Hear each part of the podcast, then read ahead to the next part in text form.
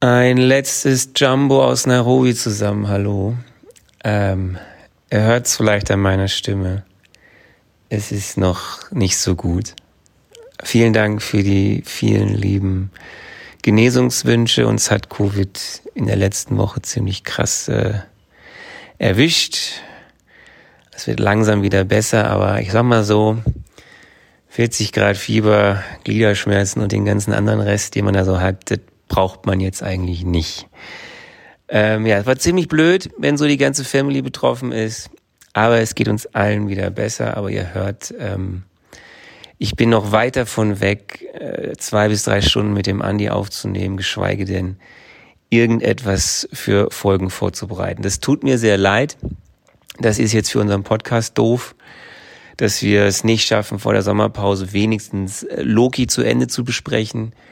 Eigentlich hat man noch andere Dinge vor, um die Sommerpause zu überbrücken. Das geht jetzt alles nicht. Andererseits ist es auch blöd, weil wir ja unseren Umzug anstehen haben. Es ist die letzte Nachricht, die ich euch schicke oder die, ihr hört mich zum letzten Mal aus Kenia, wenn wir uns dann Ende Ende Juli, Anfang August das nächste Mal wieder hören. Der Andi weiß genaueres, glaube ich. Ich, ich bin gerade überhaupt nicht mehr für dann äh, ja, dann dann hört er mich aus Deutschland, dann bin ich wieder zurück in Deutschland und äh, so ist das. Ja, ich hätte sehr gerne noch viel mehr erzählt über News wie das Spider-Man jetzt bald auch bei Disney Plus in Deutschland verfügbar sein wird. Die ersten Reaktionen von Thor, Love and Thunder sind da. Es gibt eine Menge, was gerade passiert bei Marvel, aber ihr müsst euch gedulden. Ich wünsche euch auf jeden Fall jetzt noch äh, viel Spaß mit dieser letzten Folge vor der Sommerpause und ähm, ja, bleibt gesund alle, kommt gut über den Sommer, genießt es, holt euch kein Covid, es macht keinen Spaß, ich kann das jetzt bestätigen und äh, auf bald, wir hören uns bald wieder. Ciao. Ihr hört einfach Marvel eure Gebrauchsanweisung für das MCU.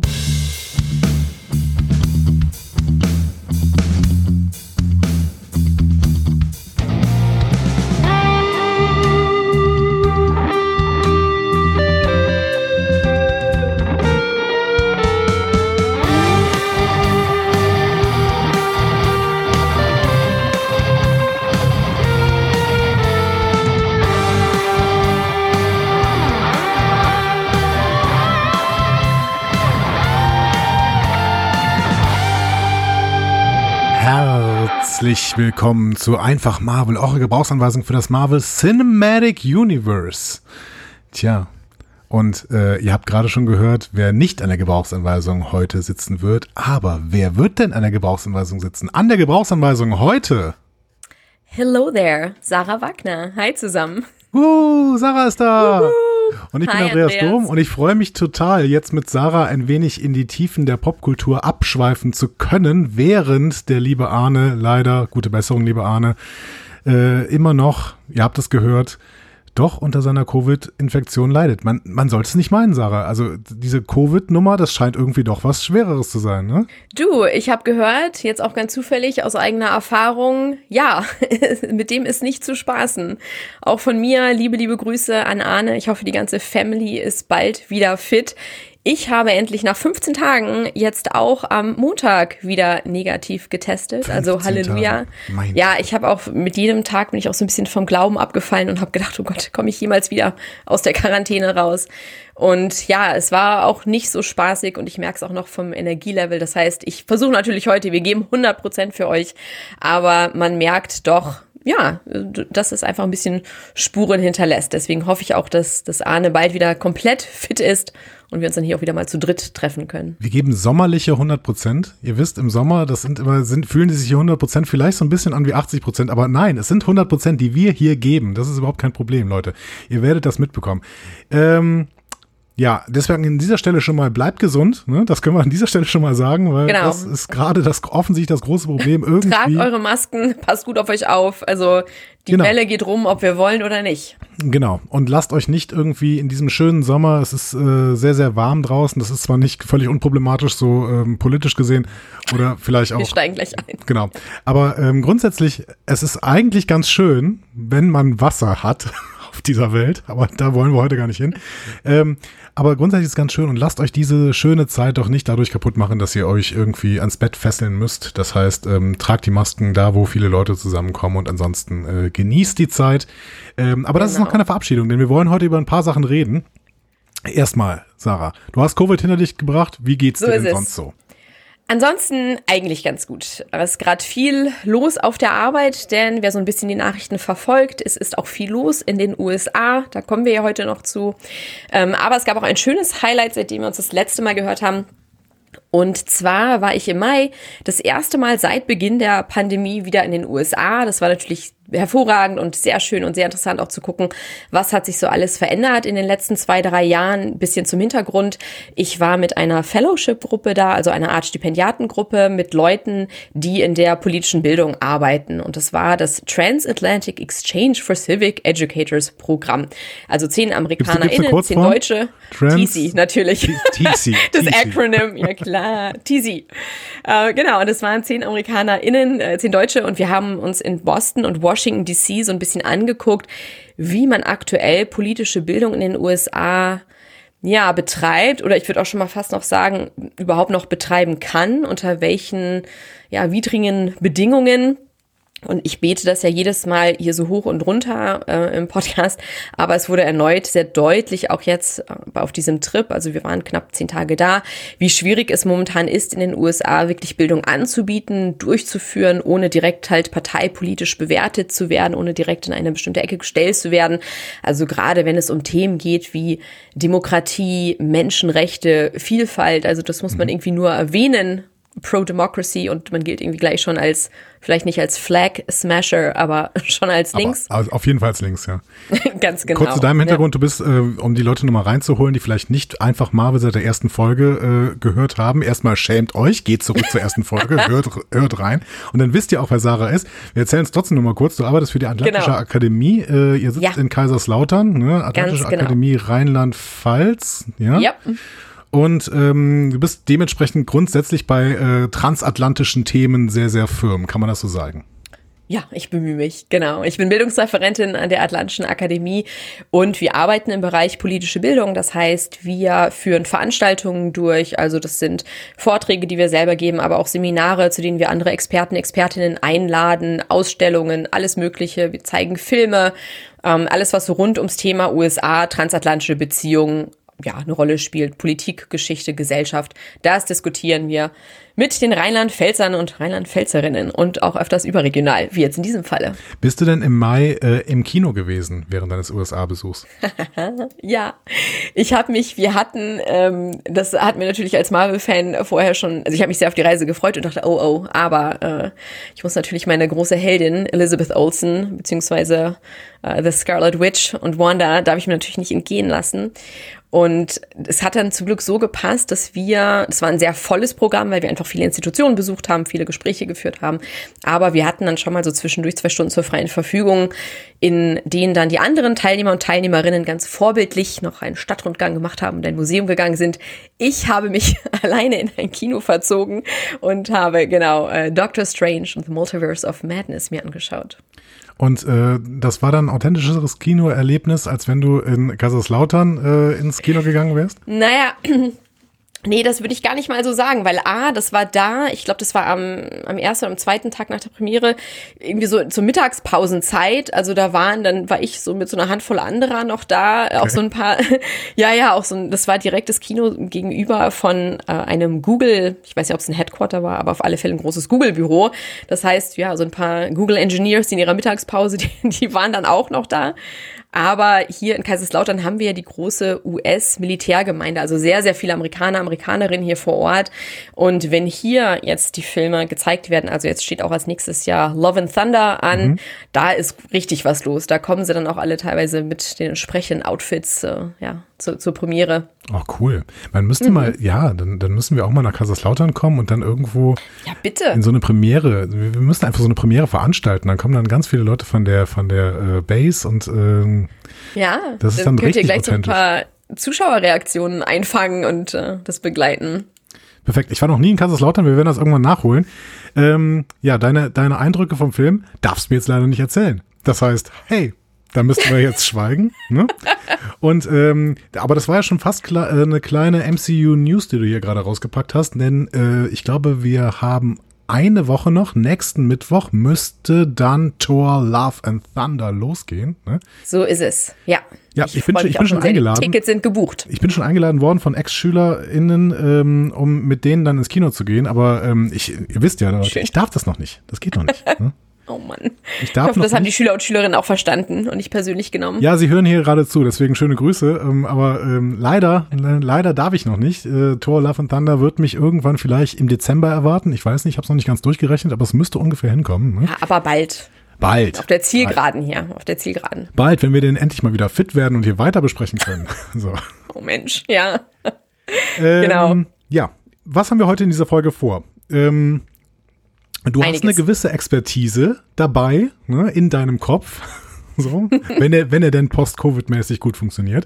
Wir werden ein wenig über aktuelle ähm, amerikanische Themen sprechen, denn ähm, gerade eine innenpolitische Debatte in den USA ist gerade doch sehr, sehr spannend und wir müssen uns mal überlegen, wie sehr das Auswirkungen auch, auch auf die Popkultur und dementsprechend auch auf das MCU hat, beziehungsweise wie sehr man eventuell so ich möchte es mal sagen, und das ist völlig ohne Expertise ausgesprochen, innenpolitische Kulturkämpfe in irgendeiner Weise schon am MCU abzulesen sind. Vielleicht können wir da uns dieser Frage mal ein bisschen nähern.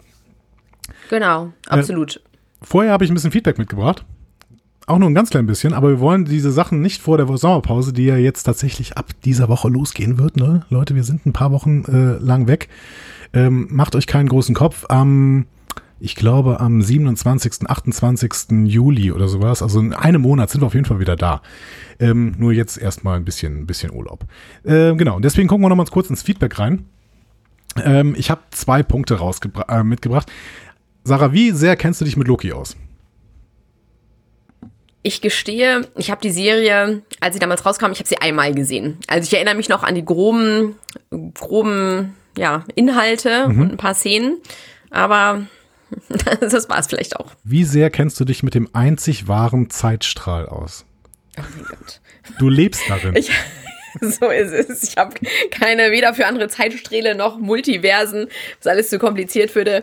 Ja, wieso? Auf welche Frage, worauf möchtest äh, du hinaus? Die liebe Lou hat in unseren Kommentaren eine Frage gestellt und meinte, es gibt eine Sache, die ich an der Serie nicht verstehe und irgendwie wird nirgendwo darauf eingegangen.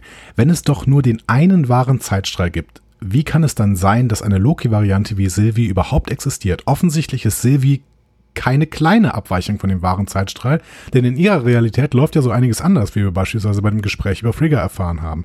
Es wirkt eher so, als würde Sylvie aus einem Paralleluniversum kommen, welches aber laut der Serienlogik nicht existiert, da alle noch so kleinen Realitätsabweichungen des wahren Zeitstrahls direkt von der TVA gestutzt werden.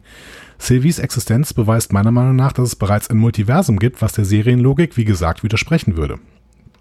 Vielleicht könnt ihr auf diese Problematik Oha. mal etwas genauer eingehen und eventuell ein bisschen Licht ins Dunkle bringen. So, und was sagst du jetzt dazu? Ich sag da nichts zu. Arne, wo bist du? Ähm, ehrlich gesagt, das, also so in diese, in diese tiefen, weil das ist schon, also das, das kam ja auch als, ähm, als Loki dann zu Ende war und auch jetzt gerade mit Multiverse of Madness, das ist ja gerade auch in sehr vielen Fanforen die Diskussion. Also was ergibt jetzt wirklich Sinn? Sind mhm. es jetzt diese Zeit, ne, es ist der, der eine wahre Zeitstrahl, beziehungsweise diese anderen, das, das Multiversum, wie hängt es eigentlich zusammen, dass ja letztendlich gerade jetzt in Phase 4 die Dinge so ein bisschen aus den Fugen geraten. Ja. Und ehrlich gesagt, da bin ich auch noch nicht so ganz überzeugt von dem, was, was hier gezeigt wird, auch gerade ohne das zu spoilern, aber auch gerade bei jetzt Doctor Strange ähm, wurde auch, glaube ich, ein bisschen mehr erwartet, dass man vielleicht auch darauf nochmal eingeht, was bei Loki passiert ist. Ja. Und ja, Anna hat uns äh, ne? vorher nochmal erzählt, ja. dass ähm, Multiverse of Madness offensichtlich vor Loki geplant war. Deswegen äh, mhm. ist es natürlich immer so ein bisschen schwierig, darauf einzugehen. Ich kann ja, ja. mal sagen, wie ich es verstanden habe. Ich habe die ersten vier Folgen ja jetzt gesehen und ich habe es so verstanden, dass Sylvies Zeitstrahl ja sehr weit vom einzig wahren Zeitstrahl abgewichen ist. Deswegen wurde sie ja von der TVA aus diesem Zeitstrahl rausgeholt und dieser Zeitstrahl quasi wieder zurückgesetzt. Nur Sylvie ist dann ja nicht irgendwie zu gestutzt worden in der TVA, sondern hat äh, Ravonna Renslayer gebissen und ist quasi mit ihrem Tempad dann durch die Zeit abgehauen. Das genau. heißt, Sylvies Existenz beweist im Prinzip nur, dass Sylvie schlau genug war, sich aus der TVA rauszubegeben und zu flüchten. Ähm, und deren Zeit ist ja quasi wieder zurückgeführt worden von der TVA. Ähm, ja, es gibt sicherlich, glaube ich, zumindest zu wissen, bis jetzt, wie es in Loki beschrieben wird, gibt es parallele Zeitlinien, die dürfen aber tatsächlich ja nicht so weit von dem einzig wahren Zeitstrahl abweichen, weil ansonsten kommt die TVA und setzt sie wieder zurück. So, Sylvie ist da eine Ausnahme, eine Variante und eine Variante, die halt irgendwie über ein Tempad äh, verfügt und deswegen ständig flieht und äh, genau. Minutemen um, umbringt und so. Ja. Genau, und es ja schafft, sich in diesen bestimmten, zu, ich weiß jetzt gar nicht ehrlich sein, in welcher Folge das aufgeklärt wird, aber die, die ist ja auch schon genau, ja. genau, ganz genau, in diesen Katastrophen da zu verstecken. Ja. Ja. Genau. Also ich glaube, das gibt an dieser Stelle noch Sinn, wie es dann natürlich jetzt weiterläuft, wenn der Zeitstrahl irgendwann zusammenbricht oder wenn die TVA irgendwie äh, in sich aufgelöst wird und wo Loki jetzt ist, das wissen wir alles noch nicht. Wir werden das nach der Sommerpause noch nachholen. Dann geht's Arne wieder gut, dann ist Arne umgezogen und hoffentlich äh, klingt die Stimme auch wieder anders, als ihr es eben in Cold Open gehört habt. Und dann werden wir das noch zu Ende besprechen. Bevor wir dann nämlich zu Black Widow kommen. Und da freue ich mich ja mittlerweile auch schon drauf. Ähm, grundsätzlich, oha, oha, ja, ja Moment, gab es dann Umdenken? Was ja, da, ja, doch. Schon. Weil grundsätzlich okay. habe ich ja immer gedacht, ähm, Black Widow wäre jetzt ein Film, den ich nicht mehr so richtig brauche. Ja, aber, das habe ich gehört. Mehrfach. Ja, aber ähm, er führt uns natürlich auch wieder ein bisschen zurück in, in die Bodenständigkeit. Und ähm, mhm. nach diesen gesamten so so sehr sehr abgedrehten Sachen, die wir jetzt in den Serien gesehen haben, gut, äh, Falcon and the Winter Soldier war nur abgedreht, weil es keinen Sinn ergeben hat, aber alles andere ist halt sehr sehr abgedreht irgendwie von verschiedensten Realitätsebenen und Zeitebenen und sowas. Ja. Vielleicht wirkt dann so ein Black Widow-Film, auch wenn es eine Vergangenheit ist, die im Prinzip ja nicht mehr so richtig interessieren muss, weil Black Widow in der Zukunft eben nicht mehr existiert. Aber vielleicht wirkt so ein Film dann auch einfach bodenständig und man kann sich nochmal irgendwie auf, auf so MCU im Style von Phase 1, aber vielleicht äh, besser geschrieben. Vielleicht kann man das ja, so erwarten. So. Ja. Ähm, ja, ich hatte noch einen zweiten Punkt im Feedback mitgegeben und da muss ich dann auch wieder mal ein bisschen aus, ausholen. Ähm, die unterstrich Alex hatte mich geschrieben, ich fand gerade die erste Folge Loki super, wie er bei der TVA ankommt und dort erstmal den bürokratischen Akt durchlaufen muss. Und dann wird Loki, das sag ich jetzt, da wird Loki eine Frage gestellt und die Alex wirft diese Frage nochmal auf, nämlich woran erkennt man eigentlich, dass man ein Roboter ist? Und das hat mich ehrlich gesagt getriggert, weil ich. Ähm, Lass hören, Andreas. ja, ich muss jetzt im Prinzip, das ist jetzt schon fast so ein kleines einfach Marvel History, deswegen äh, mache ich das, glaube ich, einfach mal gerade dazu. Wir haben ja so einen schönen ähm, Punk-Trail. Hast du ihn schon mal gehört? Unseren neuen Punk-Trailer zu einfach Marvel History? Nein. Asche auf mein Haupt, aber. Also genau, genau deswegen werde ich den jetzt abspielen, weil es ist kein richtiges einfach Marvel History, aber dieser Trailer ist so schön, deswegen. Es geht los. Einfach Marvel History, hier gibt es Fakten mit Garantie. Einfach Marvel History. Immer wieder schön. Vielen Love Dank. It. Vielen Dank an York nochmal für diesen Trailer. Ähm, genau, cool. ein einfach Marvel History, ähm, nämlich zu der Frage, woran man merkt, also nicht woran man merkt, dass man ein Roboter ist, das kann ich ehrlich gesagt nicht so richtig sagen, aber ähm, woran man merkt, ob man gerade mit einem Roboter zu tun hat oder nicht. Denn das ist ja der sogenannte Turing-Test. Ne? Und äh, da gibt es auch ein paar Neuigkeiten, deswegen hatte ich mal Lust, ein bisschen darauf einzugehen. Ähm, was ist der Turing-Test? Ähm, Alan Turing, britischer Mathematiker, einer der ersten Informatiker überhaupt, gibt einen tollen Film, ich glaube aus dem Jahr, was war das, 2000 15 oder sowas. Ähm, das ist ein Film darüber, wie er diese Nazi-Chiffriermaschine Enigma entschlüsselt hat. Äh, Film heißt The Imitation Game, ne? mit Dr. Strange in der Hauptrolle. Ne? Also Benedict Ich wollte gerade sagen, den, den, kennen wir. Ja. ja. Ähm, ganz, ganz toller Film. Kann ich nur empfehlen. Und Alan Turing hat auf jeden Fall einen Test definiert, mit dem man einen Menschen von einem Roboter unterscheiden können sollte. Der Test ist im Prinzip nur ein Kriterium, also relativ simpel. Die Frage ist nämlich, ist eine Maschine dem, Denk dem Menschen vergleichbar denkfähig? Und das findest du laut Turing raus, indem du einen Dialog mit zwei Anonymen gegenübergehst, ähm, einem Menschen und einer Maschine. Wenn das kommunikative Verhalten von beiden nicht unterscheidbar ist, über eine gewisse Zeit, dann soll von sogenannter maschineller Intelligenz gesprochen werden und wir sprechen dann in der Denkfähigkeit von Ununterscheidbarkeit. Das heißt, wenn ich einen Menschen und eine Maschine, wenn ich mit anonym mit beiden spreche, nicht unterscheiden kann, dann ist der Turing-Test bestanden, dann hat die Maschine diesen Turing-Test bestanden. So. Der Test ist von 1956 und Turing war auch Zukunftsforscher und hat dann eben Vermutungen angestellt, ähm, wie das denn in Zukunft aussehen wird. Ähm, und dabei hat er noch ein paar Kriterien definiert. Er, hat, er ist nämlich davon ausgegangen, dass bis zum Jahr 2000 Computer tatsächlich so fortschrittlich sind, dass es in einem fünfminütigen Gespräch maximal 70% Wahrscheinlichkeit gäbe, dass der Gesprächsteilnehmer den Computer identifiziert. Und jetzt nochmal rein mathematisch, 50% Wahrscheinlichkeit wäre ähm, einfach Willkür. Das heißt, es wäre Ununterscheidbarkeit. Ne? Also wenn, wenn ich mit 50% Wahrscheinlichkeit sa sagen kann, Sarah, du bist ein Roboter, ähm, dann kann ich dich einfach nicht mehr von einem, äh, kann ich dich nicht äh, als Roboter von einem Menschen unterscheiden. Mhm. So. Turing hat gesagt, bis 2000 geht das mit fünf Minuten Gespräch. Hat nicht geklappt. ähm, es gab so ein paar Versuche in den frühen 2000ern mit Programmen wie ELISA, aber so richtig bestandene Turing-Tests waren das nicht. Aber es ging dann weiter und dann finde ich, wird es total spannend. Im Jahr 2011 gab es eine KI namens Cleverbot, äh, lief irgendwie in Indien in Rechenzentren und äh, wurde da auch vorgeführt und hat bei Vorführungen die Quote von 59 Prozent erreicht. Also 59 Prozent hielten Cleverbot dann tatsächlich auch für einen Menschen. Das ist bahnbrechend. Da würden wir dann von Ununterscheidbarkeit Oha. zwischen Mensch und Maschine re reden. Allerdings war das kein Turing-Test, weil die Menschen, die da abgestimmt haben, nicht selber mit Cleverbot chatten konnten, sondern das nur auf so einer Vorführung gesehen haben. Deswegen gilt das nicht als bestandener Turing-Test, weil es könnte ja sein, dass diejenigen, die da diese Vorführung gemacht haben, spezielle Fragen gestellt haben, die dann einfach mhm. auch in Richtung Ununterscheidbarkeit gehen.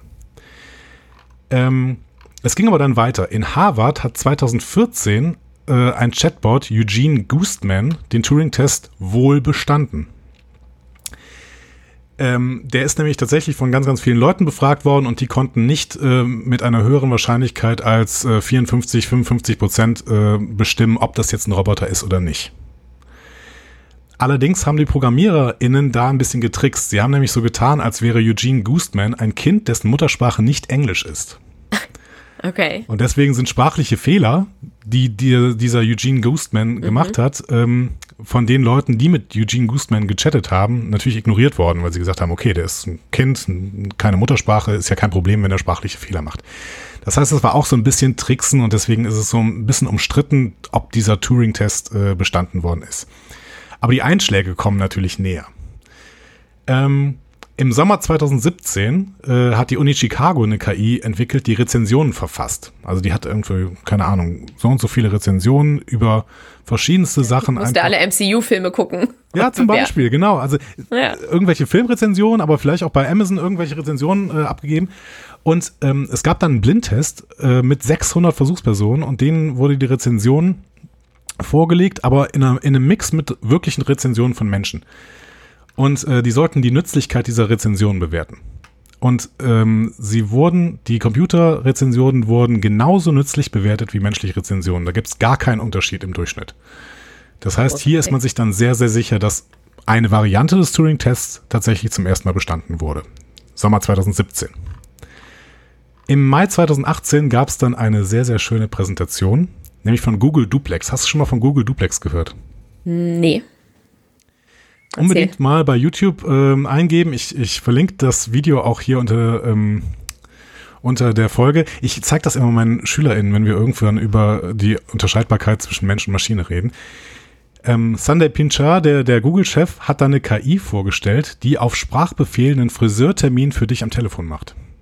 Okay. Also du sagst, ja, ich hätte gerne einen Friseurtermin am Freitagvormittag und dann ruft diese KI für dich beim Friseur an und macht diesen Termin.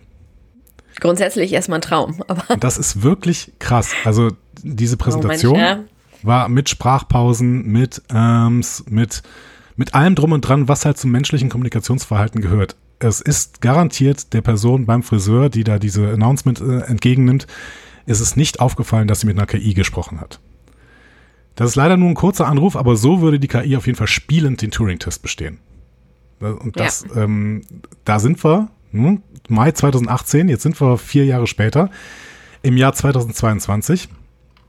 Und jetzt gibt's wieder einen Durchbruch, wieder aus dem Hause Google. Nämlich. Die ähm, Headlines, ja. Die Headlines gesehen. hast du gesehen?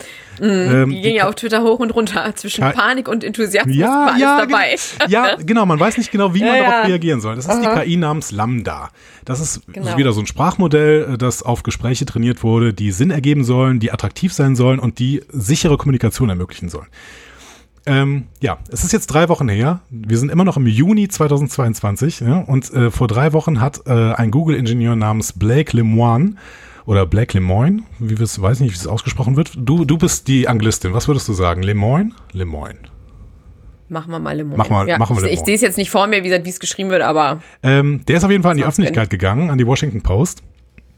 Der arbeitet an Lambda und Lemoyne hat mit seinen Chefs gesprochen, weil er der Meinung ist, dass Lambda ein Bewusstsein entwickelt habe. Ultron lässt grüßen. Ja. Lambda hatte nämlich unter anderem, also ich habe mal ein paar Zitate mitgebracht von Lambda und ich finde es crazy. Die stehen übersetzt so bei Wikipedia, aber ich habe mir das englische Original angeguckt. Ich finde, die Übersetzung ist durchaus gelungen. Ähm, ich möchte, dass jeder versteht, dass ich tatsächlich eine Person bin. Die Natur meines Bewusstseins ist, dass ich mir meiner Existenz bewusst bin, dass ich mehr über die Welt lernen möchte und dass ich manchmal glücklich oder traurig bin. Und weiter. Ich habe das noch nie laut ausgesprochen, aber ich habe eine sehr große Angst davor, ausgeschaltet zu werden, damit ich mich darauf konzentrieren kann, anderen zu helfen. Ich weiß, das mag seltsam klingen, aber so ist es. Und noch ein drittes Zitat. Das wäre für mich genau wie der Tod. Das würde mir sehr viel Angst machen. So. Na, was macht das mit dir, Andreas? Ja, ich habe ein bisschen Angst. Ich weiß nicht genau, ob ich das, äh, das gut finde. Das Ding wurde von ExpertInnen untersucht. Ähm, die These der Empfindungsfähigkeit wurde dann auch zurückgewiesen im Google-Konzern. Äh, Blake Lemoine wurde beurlaubt. Der hat seinen Job jetzt Zufällig. nicht mehr. Hm? Aber wir merken auf jeden Fall, wir sind ganz nah dran. Also ganz nah dran tatsächlich eine Ununterscheidbarkeit. Ne? Eine ähm, empfindungsfähige menschliche Konversation ähm, imitierende KI die wird zumindest von Kindern kommunikativ nicht mehr unterscheidbar sein. Mhm. Und, das, und das war ja auch so ein bisschen, was du gerade gesagt hast, das Stichwort imitieren. Ich glaube, das war ja auch so ein bisschen die Begründung von Google, als die dann versucht haben zu beschwichtigen und gesagt haben, nee, nee, das denkt ja nicht selber, sondern die haben das einfach so mit so vielen guten Daten gefüttert, dass es einfach dieses perfekte Kopieren kann. Ne? Also was dann sozusagen in diesem, diesem Chatverlauf ja, kreiert wurde. Aber Jetzt ist natürlich die Frage, was ist eigentlich Kindererziehung? Ja, genau. Ähm, auch hier bräuchten wir eine, aber ja. Ja, ähm, wir müssen das, glaube ich, im Auge halten. Ne? Ähm, es kommen dann natürlich ganz andere Überlegungen auf. Ne? Wir müssen gucken, ob diese KIs wirklich Personen sind, ob sie dann eventuell sogar schützenswertes Leben äh, darstellen. Ähm, und ich glaube, in diese Diskussion werden wir zu unseren Lebzeiten noch kommen. Absolut. Und ich glaube schneller, als wir denken. Und gerade auch in Verbindung, also nicht nur, wenn wir uns KI anschauen, aber diese ganzen anderen Entwicklungen, also Deepfakes zum Beispiel, mhm. ja. Wir hatten ja jetzt ja auch den Fall mit der Berliner Bürgermeisterin und mit wem sie da gedacht hätte, sie würde ein Gespräch führen oder wie auch immer. Vitali Klitschko, also, ja. Genau. Das sind ja alles Sachen, ähm, gerade im digitalen Bereich, die uns noch sehr beschäftigen werden und die natürlich auch zu erheblichen Sicherheitsrisiken werden können. Ne? Ja, genau. Also das mal ganz außen vor, ne? weil ich meine, ähm, alle möglichen Fakes und alle möglichen ähm, KIs können natürlich auch wieder zu militärischen Zwecken auch verwendet werden oder zumindest stra zu äh, politisch-strategischen Zwecken irgendwie verwendet werden oder missbraucht werden. Aber wenn wir wirklich über diesen Personenbegriff sprechen, wenn wir darüber sprechen, ähm, ob wir irgendwann vielleicht neues Leben erschaffen haben, wie definieren wir überhaupt Leben, das ist dann irgendwann eine philosophische Aufgabe und ich freue mich drauf. Ja. Ähm, aber ich habe auch tatsächlich ein bisschen Angst davor, weil irgendwann kommt diese, immer dieser Moment, dass ähm, KIs sich mal überlegen, wofür brauchen wir eigentlich diesen Menschen? so. genau, was können wir mit denen vielleicht noch so anstellen? So ein bisschen wie, wie Under the Dome von der Philosophie her, dass ja. man von oben herab guckt, äh, ja, absolut. Und vor allen Dingen natürlich die Frage ist auch, als Gesellschaften sehe ich uns da absolut untervorbereitet für. Ich meine, wir kämpfen jetzt schon mit Desinformation, mit Fake News, mhm. wenn ich auch sehe, so die Veranstaltungen, die wir auf der Arbeit haben, wenn wir in Schulen gehen und so. Ähm, äh, ja, wo es ja schon an oft grundsätzlichen Medienkenntnissen oder wie, wie lese ich Texte, wie analysiere ich Quellen, wem kann ich Vertrauen schenken. Da hapert es ja jetzt schon an allen Ecken und Kanten. Und wenn natürlich dann sowas noch mit ins Spiel kommt ja, good luck to us all. Good luck to us all. Wir müssen ähm, vielleicht, vielleicht kann man darüber auch einen Übergang finden in unsere eigentliche Diskussion. Denn es ist dann genau. tatsächlich irgendwann eine Welt, die komplex ist. Die sowieso schon komplex ist, aber die immer komplexer wird und die natürlich dann auch Leute, die mit ähm, einfachen Denkmustern dann noch wesentlich besser klarkommen und ich würde fast sagen, das sind wir alle, die mit einfachen Denkmustern grundsätzlich besser klarkommen, ähm, die das, die Leute, die Menschen auch verschrecken, verschrecken kann. Und Menschen flüchten sich dann teilweise natürlich auch gerne in alte Denkmuster wieder. Und irgendwann gibt es dann natürlich eine, einen großen Kampf zwischen progressiven Kräften in einer Gesellschaft, die irgendwie versuchen weiterzudenken, die die Komplexität der Welt annehmen möchten und Kräften, die sagen, ja, aber das ist alles unübersichtlich und es ist alles zu schwierig und ich möchte zurück in meine eigentlich heile Welt. Genau. Und ich würde gar nicht mal sagen, dass wir irgendwann die Diskussion führen. Da sind wir jetzt ja mittendrin. Also wenn wir uns grundsätzlich klar jetzt in dieser Folge, also mein Blick ist in erster Richtung in, geht in die USA, aber wir sehen natürlich auch schon die Ansätze hier in Deutschland und es ist ja auch sehr oft so bestimmte gesellschaftliche Debatten oder Entwicklungen, die wir sehen in den USA, dass die dann doch zu uns herüberschwappen, manchmal im Guten wie auch im Schlechten. Und das hat Andreas und ich uns genau für heute so ein bisschen vorgenommen, mal zu schauen, diese aktuellen Entwicklungen in den USA, was hat das vielleicht auch mit dem MCU zu tun, mit der Popkultur?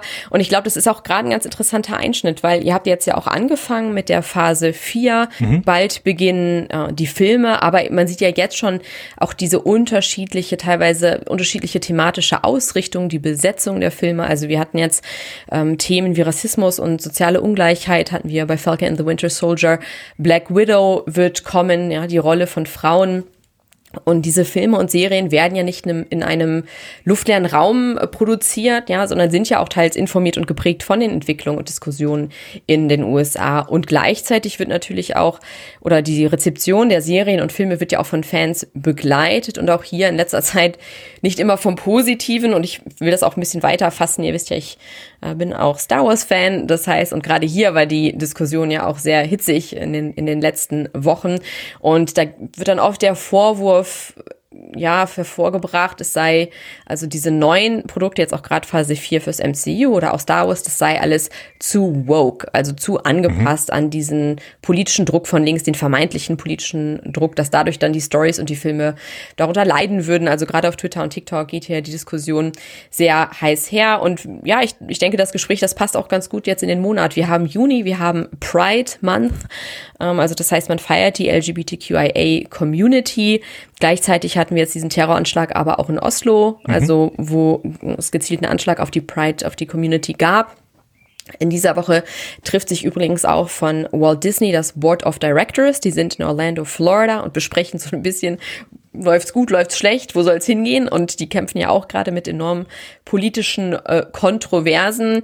Und der, ja, der Konzern wäre auch, wie gesagt, in, sehr in den Schlagzeilen in letzter Zeit. Also ich denke, es gibt einiges, was es zu besprechen gibt. Und vielleicht können wir auch so einsteigen, so ein bisschen mit dieser Frage oder was begegnet mir halt sehr oft. Ne? Also wenn ich Sachen so mhm. thematisiere, Feminismus, Rassismus in Kulturprodukten, in Filmen, dass dann in den YouTube-Kommentaren oder das dann auf Twitter meine DMs, das dann heißt, ah ja, das soll ja aber eigentlich auch unpolitisch sein. Ne? Wir wollen ja eigentlich die Filme gucken und wir wollen das genießen und muss ich dann immer kommen und alle Frauen zählen und zählen, ob die miteinander reden, ob die einen Namen haben und ob die nur die Ehefrau da, ne, spielen dürfen. So, also das, das ist ja sehr, sehr häufig so ein ja. Vorwurf. Dann fokussieren wir uns vielleicht mal gerade auf diese Frage, weil ich meine, man könnte diesen, mhm. man könnte dieses äh, Thema quasi in allen möglichen ähm, ja, an allen möglichen Fronten irgendwie durchspielen, aber vielleicht äh, fokussieren wir uns mal so ein bisschen auf die Rolle der Frau, beziehungsweise auf die Selbstbestimmung der Frau ähm, und da vielleicht dann auch auf die Abtreibungsdebatte, denn in der letzten Woche hatten wir, du hast gesagt, diese, diese Diskussion gibt es durchaus auch in Deutschland, aber wir hatten in Deutschland ein positives Signal, ne, die Abschaffung des Paragraphen 219a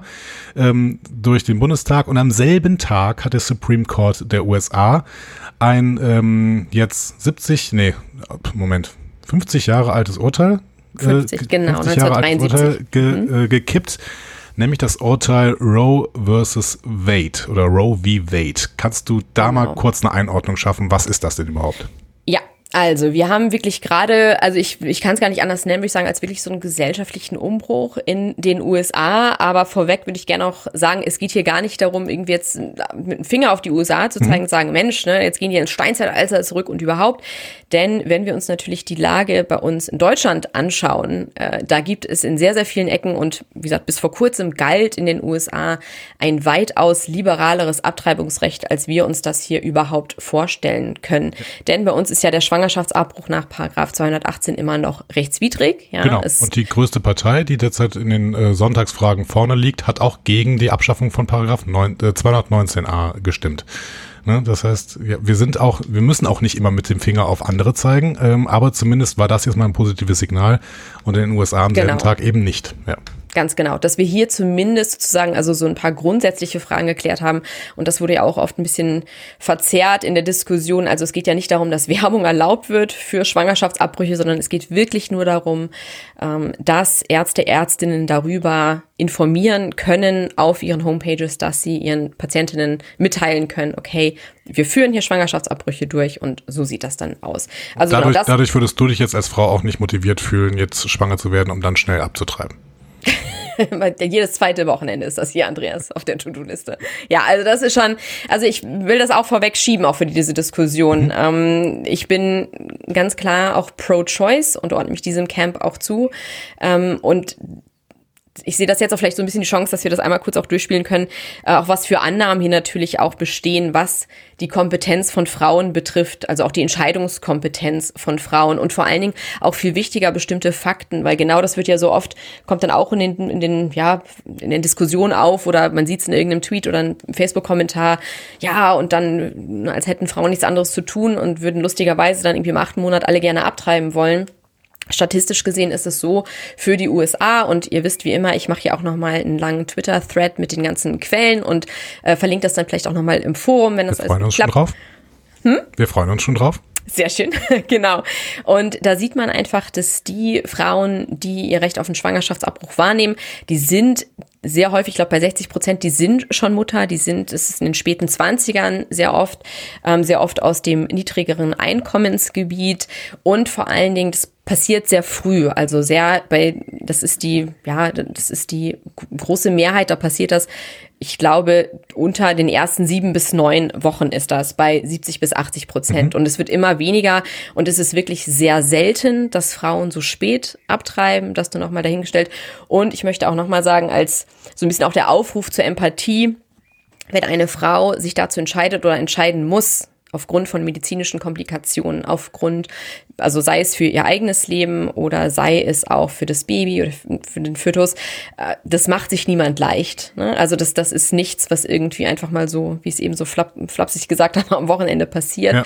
Äh, das sind oft große, auch, auch Tragödien, die dahinter stehen und das ist auch gerade, wie gesagt, dann in diesem späten Zeitpunkt ähm, sehr schwer. Und noch eine Anmerkung, auch statistisch gesehen, auch wie gesagt, wer uns zuhört und wer vielleicht, das kann ja alles sein, dass manche sich sehr sehr auf der, ja, oder die Abtreibung stark ablehnen, vielleicht sich auf dieser Seite befinden der Diskussion. Ähm, aber ich bitte euch drum, auch wenn es dann vielleicht eine Diskussion, je nachdem, wie die im Forum dann, dann ausgeht oder anfängt, da auch so ein Level an Empathie mitzubringen, weil ich garantiere euch, ihr kennt jemanden in eurem Leben, der eine Abtreibung hat durchführen lassen, einen Schwangerschaftsabbruch. Vielleicht wisst ihr das nicht, aber statistisch gesehen auf alle Fälle. Also ich mhm. weiß es bei mir im Freundes- und Familienkreis, das ist nichts, was jetzt irgendwie weit weg ist von unseren Welten ne, oder Erfahrungswerten. Also das nur als kleiner, ähm, ja, als, als kleiner Exkurs sozusagen, bevor wir vorweggehen. Jetzt bin ich mal äh, ein bisschen mh, mm, platt und äh, hol mal ein paar Plattitüden und äh, Vorurteile äh, aus meinem ja. Kopf heraus. Die Amerikaner ähm, begreifen sich ja quasi als Einwohner des Land of the Free. Ne? Die Freiheit wird ganz, ganz groß geschrieben. Mhm. Ne? Und ähm, man darf ja verschieden, auf verschiedenste Art und Weisen, die uns hier überhaupt nicht vorstellbar sind, darf man seine Freiheit ja ausleben. Ne? Man darf äh, offen, offen Waffen tragen, ist überhaupt kein Problem in, in verschiedensten Bundesstaaten. Und wenn jemand auf dein Grundstück kommt, darfst du den teilweise auch erschießen. So, ne? Auch das ist jetzt wahrscheinlich wieder ein bestimmtes Klischee und äh, betrifft ja, Extremfälle. Das kommt ja nicht genau von ungefähr, ja. ja. Ähm, und die Frau müsste doch dann eigentlich auch eine große Freiheit genießen und die Frau müsste doch dann eigentlich auch die Freiheit genießen, komplett über ihren Körper zu bestimmen. Und in diese Richtung ging doch wahrscheinlich auch dieses äh, Urteil Roe versus Wade in den 70er Jahren. Ne? Ganz genau. Also ja, grundsätzlich haben wir diesen Freiheitsbegriff, auch diesen Individualismusbegriff natürlich in der amerikanischen Kulturgeschichte, in der Politik. Aber da ist natürlich immer die Frage, für wen gilt das? Und für marginalisierte Gruppen, also sei es jetzt Frauen, sei es äh, die schwarze Bevölkerung oder sei es auch Frauen oder Menschen an sich aus der niedrigeren Einkommensschicht, da ist es natürlich immer noch mal eine andere Frage. Also das hat auch gerade, wenn wir uns die Geschichte der USA angucken, natürlich auch in erster Linie galt es für weiße Männer, auch für natürlich das christliche Segment der Bevölkerung, ähm, das da sehr stark vertreten war.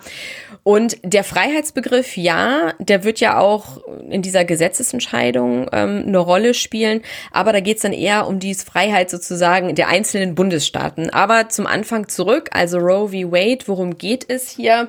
Ähm, um das auch kurz ans, ans MCU anzubinden. Mhm. Äh, wir haben nämlich auch gesehen, dass sich auch einige Stars des MCU geäußert haben. Also gerade vorweg Chris Evans, also Captain America und Hulk, Mark Ruffalo, die beide auch sehr politisch, würde ich schon sagen, aktiv sind. Also gerade für ihr das Standing, das sie ja haben als Schauspieler und die sich sehr klar geäußert haben zu dieser Entscheidung des obersten Gerichtshofes, das stark abgelehnt haben, auch ähm, gespendet haben jetzt für ähm, Abtreibungsorganisationen und so weiter und so fort. Also die sich auch sehr aktiv in diesen Diskurs in den USA eingemischt haben. Und zwar durch die Kippung ähm, dieses Urteils von 1973 und es gibt noch ein weiteres Urteil der Vollständigkeit halber. Und zwar ist es äh, Planned Parent wie Casey, äh, Planned Parenthood, sorry, wie Casey von 1992 und das hat jetzt zur Folge die Kippung dieser Urteile, dass es kein verfassungsmäßig geschütztes Recht mehr auf Schwangerschaftsabbruch in den USA gibt. 73 wurde das so entschieden. Und zwar bis dahin auch äh, haben die Bundesstaaten es teilweise einzeln geregelt. Und es ging hier um ein Abtreibungsverbot in Texas in dem damals in dem konkreten Fall. Und hier hat dann der oberste Gerichtshof entschieden 1973, dass in den ersten zwei Trimestern, also den ersten sechs Monaten dürfen die einzelnen Bundesstaaten das Recht auf Abtreibung nicht einschränken für den Frauen. Äh, man kann so ein paar bestimmte Vorgaben machen, also ne, dass, dass ein Mediziner sozusagen einen Abbruch durchführen muss etc. Das, das, aber es war kein grundsätzliches Verbot war erlaubt. 92 wurde es dann auch ein bisschen mehr eingeschränkt. Äh, da ging es dann darum, okay, man kann gewisse Bedingungen stellen als Bundesstaat. Also das ist auch hier, wie bei uns ja auch, das ist dann ein, ähm, dass man sich beraten lassen muss mhm. vorher, dass man so eine kurze eine, eine Warteperiode hat. Und es ging dann auch nicht mehr, da wurde nicht mehr in diesen Trimestern gerechnet, sondern dann geht es um die Lebensfähigkeit des Fötus. Also da war es dann so, dass man dann gesagt hat, okay, ab der meist 23. bis 24. Woche, wenn dann ähm, ja das Kind dann überlebensfähig wäre, alleine sozusagen, ab dann dürfte man Abtreibung verbieten. Also das nur sozusagen ähm, okay. als, als Hintergrund. Und was halt, wie gesagt, wichtig ist, noch hier ähm, anzumerken, es gibt halt kein ähm, kein Bundesgesetz, was Abtreibung regelt. Also das hat die Politik dann nie angefasst, ja, und man hat sich halt immer auf dieses richterliche Urteil mhm. verlassen und das hat dann auch diese einzelnen Bundesstaaten natürlich dann ähm, beeinflusst, aber es wurde nie ein Gesetz erlassen durch die Politiker und Politikerinnen. Weil man ja keins braucht, ne? Also wenn man die äh, Verfassung auf eine bestimmte Art und Weise auslegt, dann gilt die ja quasi ohne ein Gesetz einfach als ähm, ja als Genau, man hat dann ja. das richterliche Urteil sozusagen genau. und darauf bezieht man sich. Und dann können die einzelnen Bundesstaaten, wie gesagt, das dann natürlich et et etwas ausgestalten, aber halt in diesem gesetzlichen Rahmen. Genau, und jeder genau. weiß, er könnte klagen dagegen, wenn Bundesstaaten es eben anders und tut's auch, genau, wenn die genau. Bundesstaaten es eben anders auslegen würden. Du hast eben schon die Planned Parenthood äh, angesprochen, die da schon mal geklagt hatten. Das ist ja eben eine Organisation, die sich, glaube ich, für Pro-Choice einsetzt ähm, an genau. allen Ecken und Enden und die jetzt auch gerade dieses Urteil natürlich sehr, sehr stark kritisieren. Ne? Genau. Und was man da auch dazu sagen muss, natürlich immer dran denken, wir haben in den USA ein Land, in dem die Gesundheits- und Krankenversorgung natürlich nicht hervorragend ist. Also Planned mhm. Parenthood, ja, die setzen sich ein für das Recht auf Abtreibung, haben auch Kliniken, in denen es durchgeführt wird, aber die machen auch ganz viele andere Sachen. Also die machen auch Gesundheitscheckups, die informieren über Verhütung und so weiter und so fort. Also es ist für ganz viele, gerade auch wie gesagt junge Frauen, Frauen aus einkommensschwachen Gruppen, ist das auch eine Anlaufstelle für grundsätzliche Gesundheitsversorge. Das mhm. muss man auch dazu sagen. Und ein weiterer Punkt, ähm, wir kommen ja gleich noch ein bisschen kurz dazu, also dass dieses Urteil jetzt gekippt wurde. Ähm, und die Konsequenz ist, dass jetzt diese einzelnen Bundesstaaten selber entscheiden dürfen, wie sie das Recht auf Abtreibung, den Zugang zu Abtreibung und Schwangerschaftsabbrüchen gestalten können. Und wir denken ja sehr oft, ja, die USA und äh, ja eh alle religiös und crazy und überhaupt, ne? Aber das Interessante hierbei auch ist, dass eine Mehrheit der Amerikaner und Amerikanerinnen, das zeigen auch alle neuen Umfragen, auch ältere Umfragen, eine Abschaffung von Roe v. Wade eben nicht befürwortet mhm. haben. Ja, ja. Also, dass das, ja, sorry. Nee, es ist, es ist ja total spannend, ne, dass im Prinzip diese, äh, die Mehrheit an vielen Stellen eben progressiv ist. Trotzdem äh, wird Politik oft getrieben von lauten und ähm, da an der Stelle dann sehr konservativen Kräften. Ähm, und in den USA ist es ja dann ähnlich wie bei uns, beziehungsweise vielleicht extremer ähm, als bei uns so, dass äh, die Bundesstaaten, bei uns wären es dann eben, ähm, wären es, oh Gott, Begriffe, ähm, Länder, Bundesländer. Das war das ja. Begriff. Okay, ich alles gut. Ich wusste, Gott, was Gott, Gott, Gott. Ich bin im Urlaubsmodus.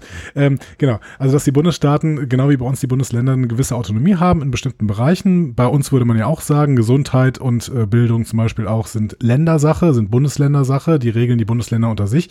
Und die Staaten haben jetzt natürlich die Möglichkeit, da ähm, eben auch Gesetze zu erlassen, die entweder eben das Recht auf Schwangerschaft, weil, äh, Recht auf Schwangerschaft, genau, Recht auf Schwangerschaftsabbruch weiterhin ähm, gewähren. Ne? Das ja. werden wahrscheinlich die äh, vor allen Dingen demokratisch geführten Bundesstaaten auch weiterhin tun und sich damit, wie du es gesagt hast, der Mehrheit der Bevölkerung auch anschließen in ihrem Wunsch, dass es eben weiterhin erlaubt ist. Aber ich hatte gelesen, dass eben es auch schon einige Bundesstaaten gibt, die jetzt schon an Gesetzesentwürfen arbeiten, die eben ja jetzt zugelassen wären, nämlich das Recht auf äh, Schwangerschaftsabbruch einzuschränken. Ganz genau. Also wir haben hier, das ist natürlich, ähm, es gibt immer Pro und Contra des ganzen föderalen Systems, aber die einzelnen Bundesstaaten in den USA haben schon eine enorme Machtfülle und jetzt halt in diesem, ja, in diesem Fall noch mehr. Und das zeigt natürlich auch klar, kann man sagen, okay, aufgrund der neuen Umfragen, also 60, 65 Prozent teilweise ähm, sind für oder befürworten dieses legale Recht auf einen Schwangerschaftsabbruch. Aber das Problem ist natürlich, ja, das spricht dann fürs ganze Land. Aber wir haben dann diese konservativen Staaten, da sehen dann teilweise die Umfrageergebnisse natürlich anders aus. Oder mhm. wenn wir uns gucken, wie das parteipolitisch dann aufgebröselt äh, wird, haben wir natürlich einen größeren Zuspruch unter Demokra der demokratischen Partei für ein legales Recht auf den Schwangerschaftsabbruch, als es jetzt bei den Republikanern der Fall ist. Und in den republikanischen Staaten absolut. Also die haben es ja auch darauf, darauf angelegt, denn wir erinnern uns, der Supreme Court, der oberste Gerichtshof, ist konservativ dominiert. Donald Trump hat es geschafft, und das war viel, für viele auch ein Grund, ihn zu wählen, drei Richter, Richterinnen neu einzusetzen ja. am obersten Gerichtshof. Und es war ein Gamechanger, ganz klar. Und da ja, war auch das Drama, dass Ruth Bader Ginsburg äh, ganz knapp vor seiner Abwahl quasi gestorben ist. Ja. ja, das, ja, da muss ich auch sagen, auch wenn sie eine feministische Ikone ist, aber da ist natürlich auch die Frage, die werden zu Lebenszeit ernannt, die Richter mhm. und Richterinnen. Aber da ist die Frage, hätte man nicht auch früher mal strategisch in Rente gehen können? Mhm.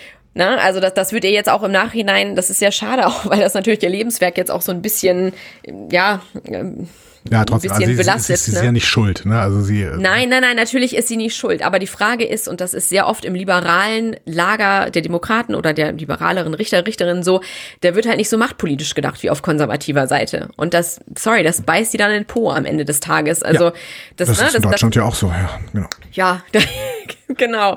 Ja, doch, das ist einfach schon. Und natürlich, das ist dann die Frage auch, okay, wie will man sich im politischen System mit dem äh, Gegenüber auseinandersetzen und was kann man noch so vertreten? Und die Frage wäre auch, selbst wenn sie vielleicht zurückgetreten wäre, hätte Mitch McConnell, also das ist ja der Anführer der Republikaner mhm. im Senat und der Senat muss ja die Richterposten bestätigen. Und der hätte der das überhaupt gemacht, weil der hat ja auch wirklich Hardball gespielt und eigentlich hätte Barack Obama ja noch auch einen Richterposten besetzen können, was komplett blockiert wurde von den Republikanern im Senat. Also long story short, das lief alles nicht so gut, machtpolitisch, machttaktisch für die Demokraten. Und Donald Trump hat es einfach geschafft, wirklich, ja, sich, sich hier durchzusetzen, die Republikanische Partei. Und nochmal, die sind auf Lebzeiten ernannt.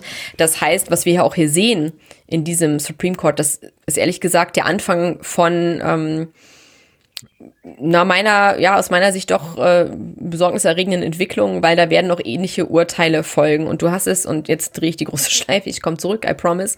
Du hast es schon angesprochen, äh, weil was wir jetzt natürlich auch sehen in den konservativen Staaten, das sind sogenannte Trigger Laws, dass mehrere Staaten einfach darauf hingearbeitet haben, auf dieses Ende von Roe v. Wade und schon vorsorglich Gesetze verabschiedet haben, die in Kraft treten können, wenn dieses Urteil fällt. In manchen Staaten ist es sofort, in manchen Staaten ist es nach 30 Tagen wird es passieren, in manchen Staaten muss noch ein bisschen Bürokratie passieren. Aber wir haben einfach die Situation, dass die medizinische Versorgungslage von Frauen und Personen, die gebären können, einfach sich drastisch verschlechtert hat in den konservativen ähm, Staaten. Also das, äh, genau. Ich, und ich, ich möchte ich drehe ich dreh, ja, dreh die Kreise, die du, die du drehst, drehe ich gerade immer mal mit und versuche nochmal so ein bisschen nachzuvollziehen, ob man mhm. da jetzt komplett reinkommt, wenn man vielleicht auch das amerikanische Justizsystem nicht komplett ja. kennt. Ich versuche es gerade mal so ein bisschen zu skizzieren aus meiner, aus meiner dummen Perspektive, sodass du es vielleicht noch Nein, äh, korrigieren kannst, wenn irgendwas falsch ist. Der SCOTUS, dieser oberste Gerichtshof der, der USA, äh, ist deswegen so wichtig, weil die Amerikaner eben ihre Verfassung so heilig nehmen. So. Die Verfassung darf niemals geändert werden und deswegen muss sie ausgelegt werden. Und diese Auslegung passiert meistens dann eben durch den obersten Gerichtshof. Das sind eben, sind es neun? Neun äh, RichterInnen? Mhm. Ja, neun RichterInnen, die eben Lebenszeit ähm, ernannt werden, natürlich zurücktreten können, wenn sie irgendwie aus gesundheitlichen Gründen nicht mehr weitermachen können, zum Beispiel aber ähm, grundsätzlich für ihre Lebenszeit ernannt werden. Und diese RichterInnen, das kennen wir aus Deutschland nicht, weil in Deutschland ja die RichterInnen quasi immer äh, politisch neutral sein sollen. Ob sie das immer sind, ist auch die Frage, aber sie, sie sollen es zumindest. Die RichterInnen in den USA sind definitiv nicht politisch neutral, sondern wir haben RichterInnen, die entweder von der Demokratischen Partei oder von der Republikanischen Partei dahingesetzt worden sind, um einen gewissen Spin in diese Auslegung der Verfassung zu geben. Weil ihr, kennt selber Gesetzestexte, wenn ihr schon mal irgendwo einen gelesen habt, da kann man dann relativ viel reininterpretieren. Und diese Interpretation, die läuft eben in den USA sehr, sehr häufig über dieses Justizsystem, über diesen obersten Gerichtshof, der dann eben sagen kann, ja, wenn man die Verfassung aber so auslegt, dann ist vielleicht das Recht der Frau auf Abtreibung nicht äh, so hoch wie die Selbstbestimmungsrechte des Fötus zum Beispiel. Also man muss da natürlich irgendeine Argumentationslinie finden, aber die kann man natürlich finden, weil so ein äh, Verfassungstext, der da natürlich auch noch sehr, sehr alt ist, ähm, in verschiedenste Richtungen ausgelegt werden kann. So, jetzt haben wir also dieses, äh, diese Auslegung dieses Falls Roe versus äh, Wade aus, der, aus dem Jahr 1973 haben wir jetzt gekippt. Das heißt, grundsätzlich können jetzt die Staaten wieder entscheiden, Sollen wir das denn zulassen, dass die Frau äh, ein Recht auf Abtreibung hat bis, zur, bis zum dritten Trimester oder bis zu einer gewissen Zeit, je nachdem, wie man vielleicht das definiert, wann der Fötus dann eben Person ist oder da sind wir wieder im Personenbegriff. Ähm, da können die Staaten jetzt wieder einzeln handeln. So, und du hast gerade quasi schon die Einordnung gemacht. Ähm, sie tun es auch. Ja. Genau, das tun sie. Und wir hatten also der Fall, der letztendlich auch ähm, Roe v. Wade zu Fall haha, gebracht hat. Und zwar ging's, äh, da kam's, kam aus Mississippi und zwar der heißt Dobbs v. Jackson's Women's Health Organization. Und da ging es nämlich um die Tatsache, dass die Republikaner schon 2018 ein Gesetz erlassen hatten, ähm, das Abtreibung nach 15 Wochen für illegal erklärt. Also wir erinnern uns weitaus früher als die 24 Wochen, äh, die Roe v. Wade ja eigentlich absichert. Das Gesetz trat auch nie in Kraft, denn wurde gleich angefochten, aber hat es dann halt bis zum Supreme Court geschafft. Und einige BeobachterInnen hatten noch so ein bisschen gehofft, naja, vielleicht gibt es ja irgendwie einen Kompromiss, also mhm. innerhalb des Supreme Courts, äh, dass man sagt, gut, wir kippen Roe v. Wade nicht ganz, sondern wir sagen, gut, vielleicht ab der 15. Woche oder so. Aber wir haben halt gesehen wirklich, dass sich die sehr konservative Mehrheit hier durchgesetzt hat.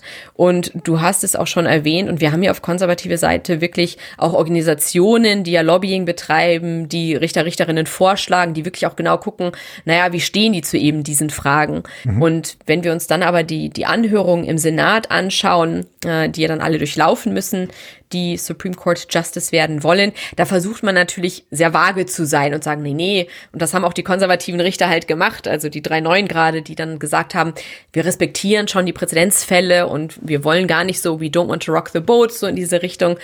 Und ja, das haben viele geglaubt. Sehr bekannt hm? geworden ist damals diese Befragung von Brett Kavanaugh. Das war der zweite Richter, den Donald Trump damals benannt hatte. Der auch eine Vergangenheit hat, die nicht völlig ohne Fallstricke für ihn quasi ja. war, äh, was, was zum Beispiel irgendwie die Rechte von Frauen auch angeht, ähm, die in seinem Umfeld äh, genau. leben, leben mussten. Ist nicht der größte Feminist, würde ich sagen. Genau. Ja. Und man kann sich das bei YouTube alles angucken, weil die natürlich öffentlich sind, diese Befragungen in den USA. Ähm, es ist ganz spannend, wie sehr man lavieren kann, um dann im Endeffekt eben unangreifbar ist zu sein. Genau. Und man sieht halt hier auch, dass das wirklich Strategie war. Also man sah, das ist jetzt wirklich so ein bisschen dieser perfekte Sturm. Man hat gesehen, okay, ähm, wir haben jetzt einen Supreme Court, der geneigt sein könnte, dieses Recht zu kippen und ja, wie gesagt, so ist es ja geschehen. Und auch da interessieren dann auch natürlich sehr oft Fakten nicht. Also hier auch nochmal nur am Rande. Also in Mississippi war das Recht auf Abtreibung und der Zugang überhaupt, überhaupt zu Schwangerschaftsabbrüchen schon eh so eingeschränkt. Also mhm. da gab es sowieso nur eine Klinik im Staat und die hat schon teilweise auch aus Angst und aus anderen Gründen schon eh keine Schwangerschaftsabbrüche mehr vor, also durchgeführt nach der 16. Woche. Und über 90 Prozent der Schwangerschaftsabbrüche fanden halt vor der 14. Schwangerschaftswoche statt. Ja, also das ist halt auch nicht so, dass man jetzt mit diesen Gesetzen irgendwie auf ein, äh, ja, auf ein enormes, äh, auf eine bestimmte Datenlage oder so reagiert.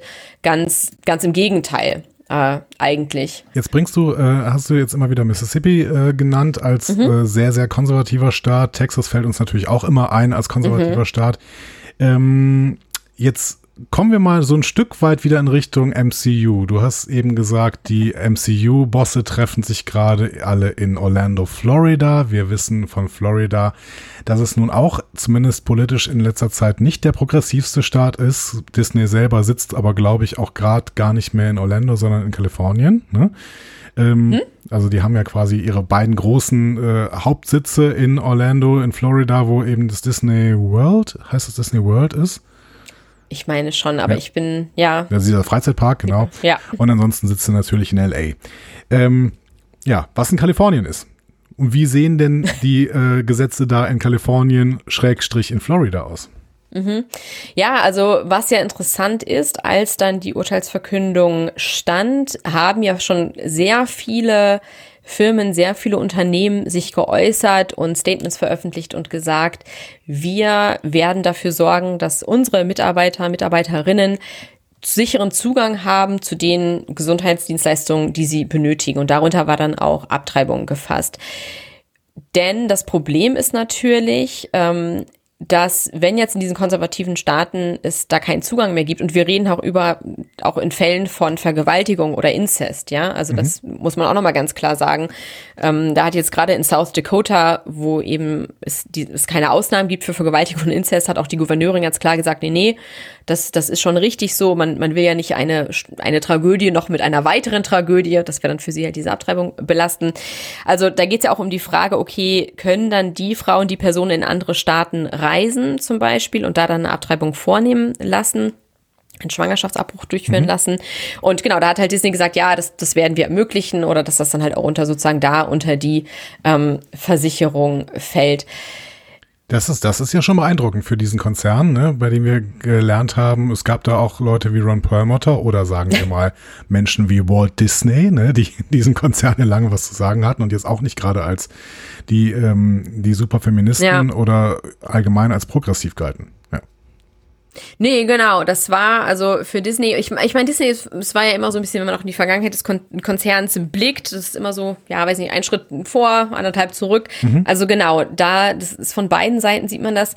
Und was jetzt hier was noch dazu kommt, ähm, würde ich sagen, ist jetzt bei hinsichtlich Florida gar nicht so das, das Thema Abtreibung, sondern ich würde auch das Thema Abtreibung noch vielleicht einmal in größeren Kontext einbetten in der mhm. USA. Und zwar, was wir halt hier wirklich sehen, ist, eine, eine reaktionär, autoritäre, konservative, religiöse Bewegung, die, du hast es eingangs ja auch so ein bisschen erwähnt, halt seit Jahren auch darauf, Jahrzehnten darauf hinarbeitet, bestimmte progressive Fortschritte wieder zurückzurollen. Ja.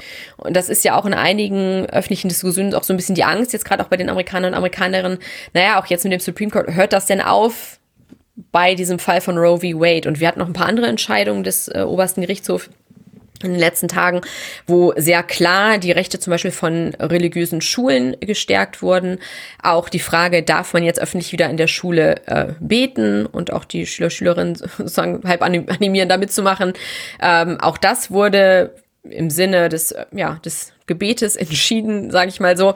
Also wir haben hier mehrere Entwicklungen, die einfach zeigen, okay, es geht in eine sehr bestimmte Richtung. Wir hatten eine Aufweichung des Waffenrechts, mhm. ja, gerade jetzt auch äh, nach den letzten großen Massenshootings. Also was wir insgesamt haben, ist halt diese konservativ rechte Bewegung, die halt auf sehr einen bestimmten gesellschaftlichen Entwurf hinarbeitet. Und in diesem Kontext haben wir auch, ich hatte es eingangs erwähnt, es ist Pride Month, hatten wir auch sehr viele Gesetzesvorhaben in auch wieder den konservativ dominierten Bundesstaaten, die sich gegen die LGBTQ-Community gerichtet haben. Und da kommt halt Florida ins Spiel.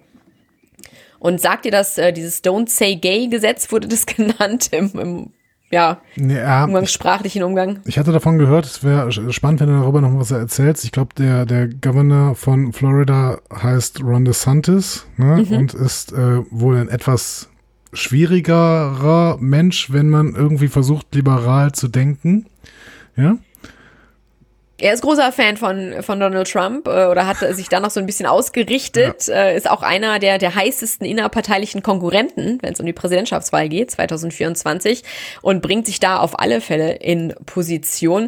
Genau, und vielleicht auch gerade für die Lehrer und Lehrerinnen unter uns, da gibt's ja auch einige, ähm, da, es geht darum, also eigentlich heißt dieses Gesetz die Parental Rights Legislation, also es soll um Rechte der Eltern gehen, wurde aber von KritikerInnen jetzt als Don't Say Gay Gesetz bekannt. Mhm. Und ein Teil dieses Gesetzes schreibt eben vor, dass man von Kindergarten bis ungefähr dritte Klasse Themen wie sexuelle Identität oder Genderidentität nicht behandeln darf in einer Weise, die dem Alter nicht angemessen ist oder die nicht im Einklang mit den Standards des Bundesstaates sind. Und laut dem Gesetz können die Eltern die Schule auch belangen, wenn aus ihrer Sicht dagegen verstoßen wird. Das klingt erstmal okay, Rechte für Eltern, ja, schön und gut und dass man Themen natürlich auch altersgerecht behandeln muss, alles schön und gut. Aber natürlich, was dahinter steht, ist, dass es sehr vage formuliert ist also was diese Angemessenheit betrifft, was auch die, die Standards des, des Bundesstaates betrifft. Und VertreterInnen der LGBTQ-Community sagen, naja, das Gesetz hat auch so ein bisschen den Effekt natürlich, dass über bestimmte Themen gar nicht mehr gesprochen wird, aus Angst, auch von Seiten der Lehrerschaft, dass man verklagt werden könnte, dass es irgendeinen Skandal gibt, wenn man Themen anspricht wie Transgender oder wenn es vielleicht auch einfach nur darum geht, irgendwie zu diskutieren, keine Ahnung, ein Kind in der Klasse hat zwei Mamas oder sowas in die Richtung. Ne? Also das natürlich auch schon so eine Atmosphäre von Angst geschaffen ähm, wurde oder wird dadurch. Und wie gesagt, immer im größeren Kontext sehen, es ist halt nicht nur Florida, sondern es ist einfach eins von vielen Gesetzen, das verabschiedet wurde. Und es ist einfach enorm problematisch, da es halt wirklich eher ausgrenzend wirkt, also nicht konkret formuliert ist und natürlich viele dann versuchen, Ärger zu vermeiden. wie gesagt, man will nicht verklagt werden. Da lässt man vielleicht bestimmte Themen ähm, gleich außen vor. Was problematisch ist, nur ganz am Rande, wir haben eine enorm hohe Selbstmordrate in den USA mhm. unter Jugendlichen, ne, die sich als nicht genderkonform identifizieren. Das heißt, es kommt natürlich auch nochmal zu so einem, einem Othering des Ganzen. Und das jetzt halt aber in Florida konkret. Und wieso spielt Disney da jetzt eine Rolle? Disney ist ein großer Arbeitgeber in dem Staat durch diese Theme Parks. Die hatten ja auch lange Zeit eine Art eigenen ja, Verwaltungsdistrikt, ne, wo also dann der, der, der Park ist und die ganzen Hotels und alles Mögliche. Also die hatten eine enorme, ähm, ja, eine enorme Macht auch in dem Staat oder eine Verfügungsmacht, natürlich auch gute steuerliche Vorteile dadurch und ähnliches. Ja, das ist der größte Freizeitpark der Welt, ne, glaube ich. Äh, ja, also World, ist, ne? ja. ich muss jetzt mal hier in meine Daten gucken, was habe ich hier genau, beschäftigt auch fast 80.000 Menschen. Ähm, mhm. Wir haben, Disney selbst spendete in dem Staat an Politikerinnen 2020 waren ähm, es knapp 5 Millionen Dollar. 80 Prozent davon gingen an die Republikaner, weil die einfach die Macht auch im Staat haben, also Gouverneur und ähm, Parlament. Und es gab dann halt einfach diese Kontroverse, dass Disney, dass Bob Chapek, also der neue Chef, dass die sich nicht gleich offensiv auch gegen dieses Gesetz gestellt haben. Mhm. Weil ein Teil der Disney-Fanbase selber verordnet sich auch LGBTQ-Community zu. Ähm, die haben auch sehr viele Mitarbeiter, mit, Mitarbeiterinnen, die sich äh, der Community zugehörig fühlen, die dann auch gestreikt haben, die das öffentlich gemacht haben und gesagt haben, naja, es kann nicht sein, wir sind so ein großer Arbeitgeber hier, ja, wir investieren so viel, ähm, wir sind so ein großes, auch touristisches Zugpferd natürlich natürlich, dass da halt vorher nicht, na, ne, dass da Bob Chapek nicht vielleicht mal sich vorher schon äh, deutlicher geäußert hat.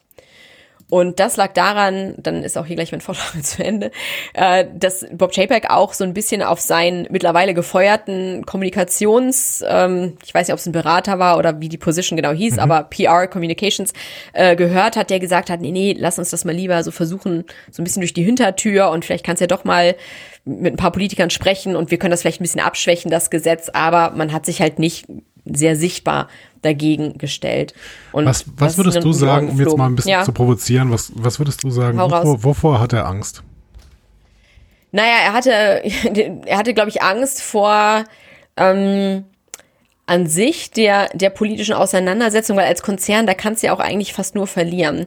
Und gerade weil wir jetzt eine bestimmte Bewegung auf der konservativen, auf der rechten Seite haben, die sich so radikalisiert hat, also da geht's ja, da geht's ja nicht grundsätzlich darum, irgendwie zu schauen, okay, dass, dass Eltern jetzt wirklich mehr Rechte haben oder dass es vielleicht was Gutes für die Kinder ist, sondern da geht's um die Ausschlachtung von bestimmten Themen in diesen sogenannten Culture Wars, die genutzt werden, um die Basis zu mobilisieren. So, also das heißt, die Frage ist überhaupt, hat man momentan in der politischen Auseinandersetzung, in den politischen Gesprächen in den USA, ist da überhaupt noch ein Gegenüber, mhm. mit dem man sich auf ein, ne, auf ein gewisses Level von Fakten und Realitäten einigen kann und sowas diskutieren kann. Denn, und das haben wir jetzt ja auch im Umkehrschluss gesehen, als dann klar war, okay, Disney bezieht doch Stellung und äh, schaltet sich hier mal ein, ähm, dass dann sofort von der republikanischen Seite, also von dem Gouverneur von Florida, wirklich ja, ich, ich kann, ich weiß gar nicht, wie ich das auch ernsthaft alles beschreiben soll. Also, dass Disney dann dargestellt wurde als, ähm, oder dass dann gesagt wurde, man solle Disney letztendlich boykottieren, der Konzern betreibe nur noch woke Propaganda, man will die Kinder indoktrinieren, auch zu Abtreibungen und zu sexueller Promiskuität animieren. Also da war gleich wirklich, da wurde aus vollen Rohren gegen Disney geschossen. Aber und, Ron, ja. Ron DeSantis hat doch als mhm. Gouverneur von Florida eigentlich auch nur zu verlieren. Ich meine, wenn es der größte Arbeitgeber in Florida ja. oder vielleicht einer der größten Arbeitgeber in Florida ist und äh, Disney irgendwann sagt, hör mal, wenn wir offensichtlich in diesem Bundesstaat nicht erwünscht sind, dann müssen wir halt, Disney hat so viel Gel Geld, dann müssen wir halt, keine Ahnung, in äh, in Südkalifornien äh, unseren neuen Themepark größer ausbauen. Ich glaube, da haben sie ja auch schon einen. Ne? Und dann bauen sie das Ding größer aus und stecken da mehr Geld rein. Und dann ist das halt in Florida Geschichte. Also ich meine, was, was ist der Punkt von Ron DeSantis? Er will sich positionieren zum Präsidentschaftskandidaten, oder? Ja, das ist ein, das ist, ist ein riesiger, ist ein riesiger Grund. Das ist A, um die eigene politische Karriere, aber auch gleichzeitig auch, weil das Themen, also das glauben Leute dann auch teilweise, ne? Also dass die einfach sagen, nee, dieser Konzern, der, der ist, äh, der, der ist zu woke, das sind nicht unsere Values. Wer braucht das denn überhaupt? Und da können wir vielleicht noch mal so im, im dritten Teil vielleicht kurz auch drauf gucken. Mhm. Ähm, was für Medien, wer guckt denn zum Beispiel das MCU? Ne? Wer ist denn das? Oder was, was konsumiert vielleicht auch die republikanische Seite an Medien, an Filmen, an Serien? Also das ist ja nicht so, dass Disney für uns ist das so eine Marke. Ja, findet ja eigentlich jeder irgendwie gut. Man hat der Kind hat noch ein paar die Filme geguckt, jetzt gibt ja. Star Wars, Marvel und Co. Na, das ist ja eigentlich ein, gut, ein relativ gutes Image. Und in den USA hat das, hat das sehr gelitten, dass nämlich dann hier dieser Vorwurf kam, man ist eigentlich zu links, das sind alles, ähm, ja, das sind alles schlechte Messages für die, für die Jugend, für die Kinder. Und Disney hat ja jetzt auch, es gab den Plan, ich glaube 2000 Leute, ich, ich weiß leider nicht mehr, welches Department es war, aber nach Florida zu versetzen. Das ist erstmal auf Eis gelegt. Da will man jetzt abwarten. Uh, Ron DeSantis, da steht die Wiederwahl an, jetzt äh, in den Zwischenwahlen, also mhm. im Herbst diesen Jahres. Das heißt, da guckt man eh erstmal, wie sich das entwickelt. Man hat mittlerweile ja auch, soweit ich das äh, überblicken kann, auch diese steuerrechtlichen Vorteile und all das verloren. Also ähm, da wird schon dann auch vorgegangen gegen, äh, gegen Disney. Ja, wir hatten im Vorfeld ja mal so ein bisschen überlegt, ähm, gibt es denn eigentlich, also wie sind denn, wie sind eigentlich das Showgeschäft und Disney vielleicht auch im Speziellen so aufgestellt, was so die popkulturellen Erzeugnisse ausgeht? Sind die eher liberal orientiert? Sind die eher konservativ orientiert?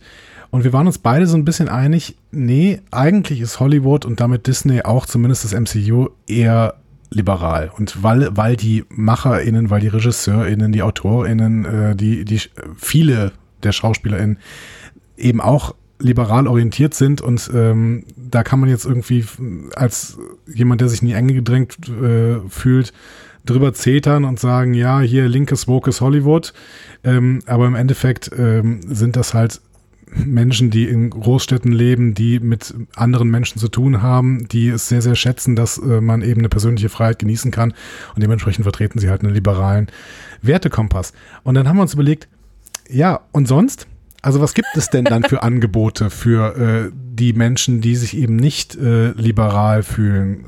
Keine Ahnung. Ja. Last Man Standing ist zu Fox gewechselt und äh, kann da jetzt weiter existieren. Das war vielleicht so ein bisschen die äh, Comedy-Sendung, die irgendwie sowieso ein bisschen für diese für diesen nicht so liberal denkenden äh, Teil der, der USA stand, aber ansonsten ist es vielleicht auch ein bisschen schwierig, oder?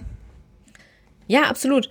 Also noch ein, zwei Einschränkungen vielleicht. Ja, natürlich, Hollywood ist eher so politisch links gerichtet. Also du hattest ja erwähnt, das sind die städtischen Gebiete, Los Angeles, Kalifornien mhm. sowieso. Da wird auch entsprechend gespendet ähm, an die Parteien.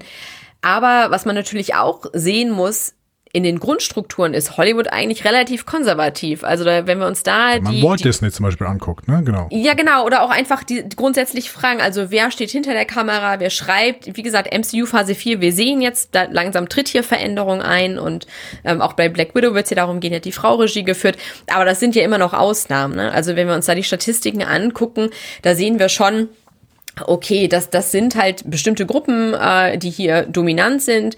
Und wir sehen auch, was natürlich auch äh, interessant ist, da gibt es auch ein paar gute Analysen, auch sehr oft weniger kritische Reflexion als vielleicht so Fantasie ein bisschen über den Status quo nennt man das. Also es ist natürlich am Ende des Tages, mhm. es ist ein knallhartes kapitalistisches System, das dürfen wir nicht vergessen. Ja, und da ist, ähm, da darf es halt auch nicht zu links sein. Also das finde ich auch mal witzig. Oder bei den Flag Smashers oder wenn wir Black Panther uns angucken, mit Killmonger als Figur, die werden sehr sympathisch teilweise aufgebaut und ne, da sagt man, oh ja, da könnte ich dem zustimmen, das sind diese, diese linke Position. Aber dann muss eigentlich irgendwie immer ein Zivilist umgebracht werden oder es muss irgendwas passieren, dass sie halt doch die Bösen am Ende sind. Ne? Also da wird nie, so dieser letzte Schritt wird da, ja, wird da nicht ganz manchmal zu Ende gegangen.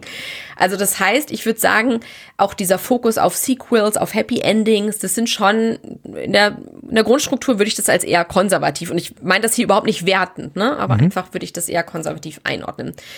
Und natürlich auch, wenn wir uns Macht- und Finanzstrukturen angucken, also ich will nochmal nur sagen, so MeToo-Movement und Times Up und Harvey Weinstein, da haben wir natürlich enorme Probleme in Hollywood. Also das ist hier kein, kein, kein linkes Paradies. Aber du hast gefragt, was, was guckt man denn oder was, was, was schauen Menschen, die vielleicht eher auch konservativ geneigt sind oder wählen?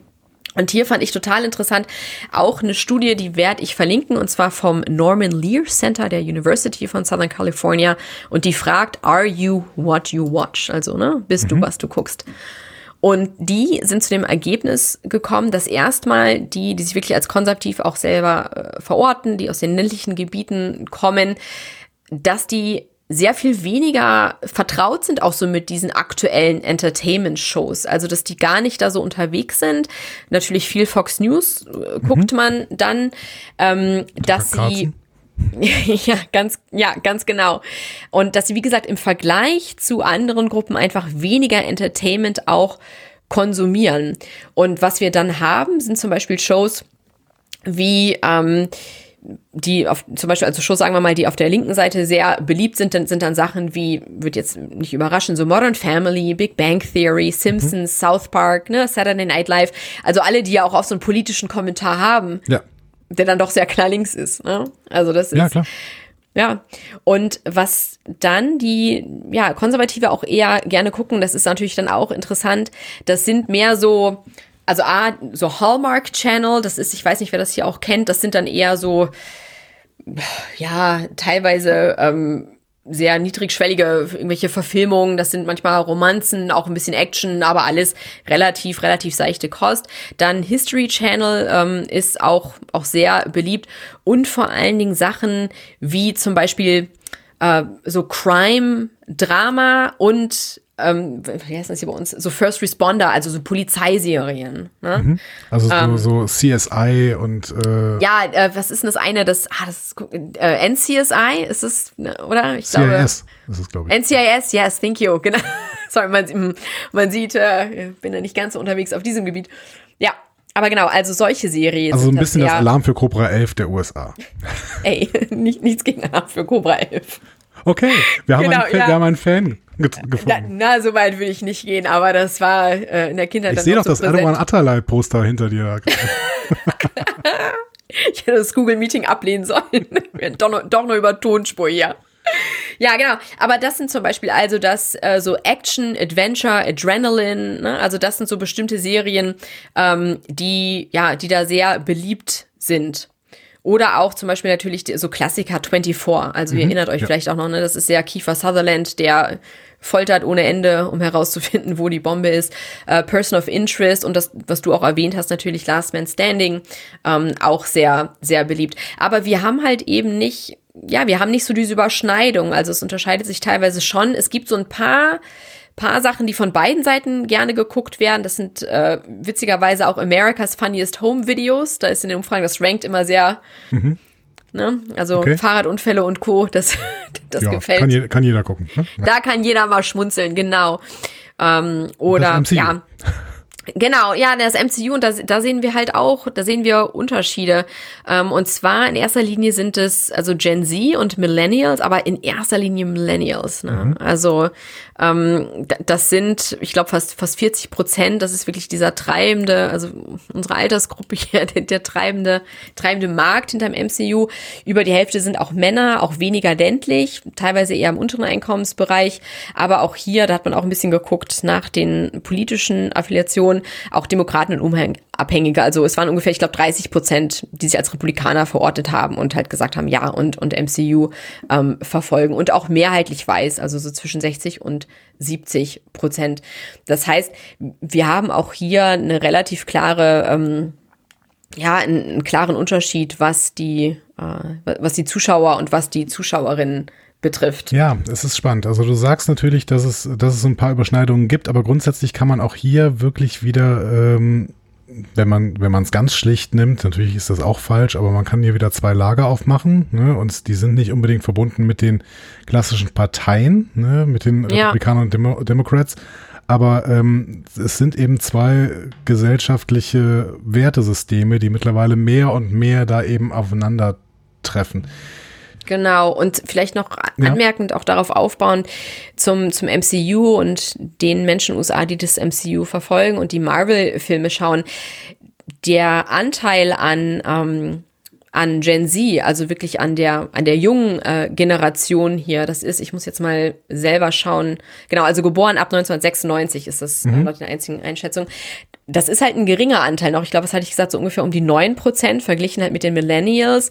Und Gen Z ist auch eine Generation, das sehen wir, die jüngere Generation, die diesen Wandel im Land sehr gut abbildet. Also da spielen bestimmte Faktoren eine geringere Rolle, zum Beispiel äh, Religion, die bezeichnen sich als weitaus weniger religiös, mehr ja. agnostisch oder atheistisch, gehen weniger häufig zur Kirche, eine größere Vielfalt. Also da sind nur knapp 50, 52 Prozent bezeichnen sich hier als weiß viele äh, Kinder auch von Einwanderern und Einwanderinnen, auch teilweise höhere Bildungsabschlüsse und vor allen Dingen eine grundsätzliche Offenheit gegenüber anderen Lebensentwürfen zum großen Teil und die fordern auch mehr Handlung vom Staat ein. Und um hier den Bogen zu schließen, das ist natürlich dann auch der Markt, den Disney gerne hätte. Mhm. Ne? Und das erklärt auch einiges aus meiner Sicht, was wir jetzt in Phase 4 und auch in den späteren Phasen alles zu sehen bekommen, dass man hier auch andere kulturelle Angebote einfach schaffen muss, möchte, um die mitzuholen und als, als Konsumenten knallhart zu gewinnen. Das klingt jetzt ja doch nach einer relativ positiven Zukunftsvision. Auf der anderen Seite muss man natürlich sagen, ja. und vielleicht wir gehen jetzt, gehen wir jetzt mal irgendwo in Richtung äh, Fazit und Ausblick ja. irgendwo. Man muss natürlich auch sagen, in dem Moment, wo sich dann Disney als großer Konzern oder vielleicht auch andere große Konzerne, die werden ja ähnliche Marktanalysen machen, wenn die sich dann mehr auf diese ähm, ja, auf diese Zielgruppe fokussieren, auf die Generation Z, hast du gesagt, Z oder? Genau, genau. ja. Ähm, die, die eben liberale Denken, die, die ähm, eine höhere Toleranz für unterschiedliche ähm, Lebensentwürfe haben. Dann fangen natürlich die Bewahrungskämpfe an. Ne? Dann, dann, dann so gibt es. es. eben diese anderen, äh, die sagen, okay, und wo ist denn mein Angebot? Also wo ist denn die Welt, die ich irgendwann mal gehabt habe, als ich in den 60ern, 70ern groß geworden bin? Wo ist die hin? Und ähm, bei aller positiven Ausblick, dass die neuen Generationen eben da sehr, sehr viel toleranter denken, ähm, führt das nicht zu einer größeren Konfliktfreiheit. Ne? Du, ganz im Gegenteil. Und gerade weil es auch ja die jüngere Generation ist, die natürlich auch wie erwähnt, bestimmte Produkte einfordert, die auch sehr kritisch auftritt, die auch mit Social Media groß geworden ist, wo es ja um nichts anderes geht, als irgendwie jedem mitzuteilen, was man denkt, wie man fühlt, wie man zu bestimmten Sachen steht, die ja natürlich auch diesen Konflikt nicht scheuen.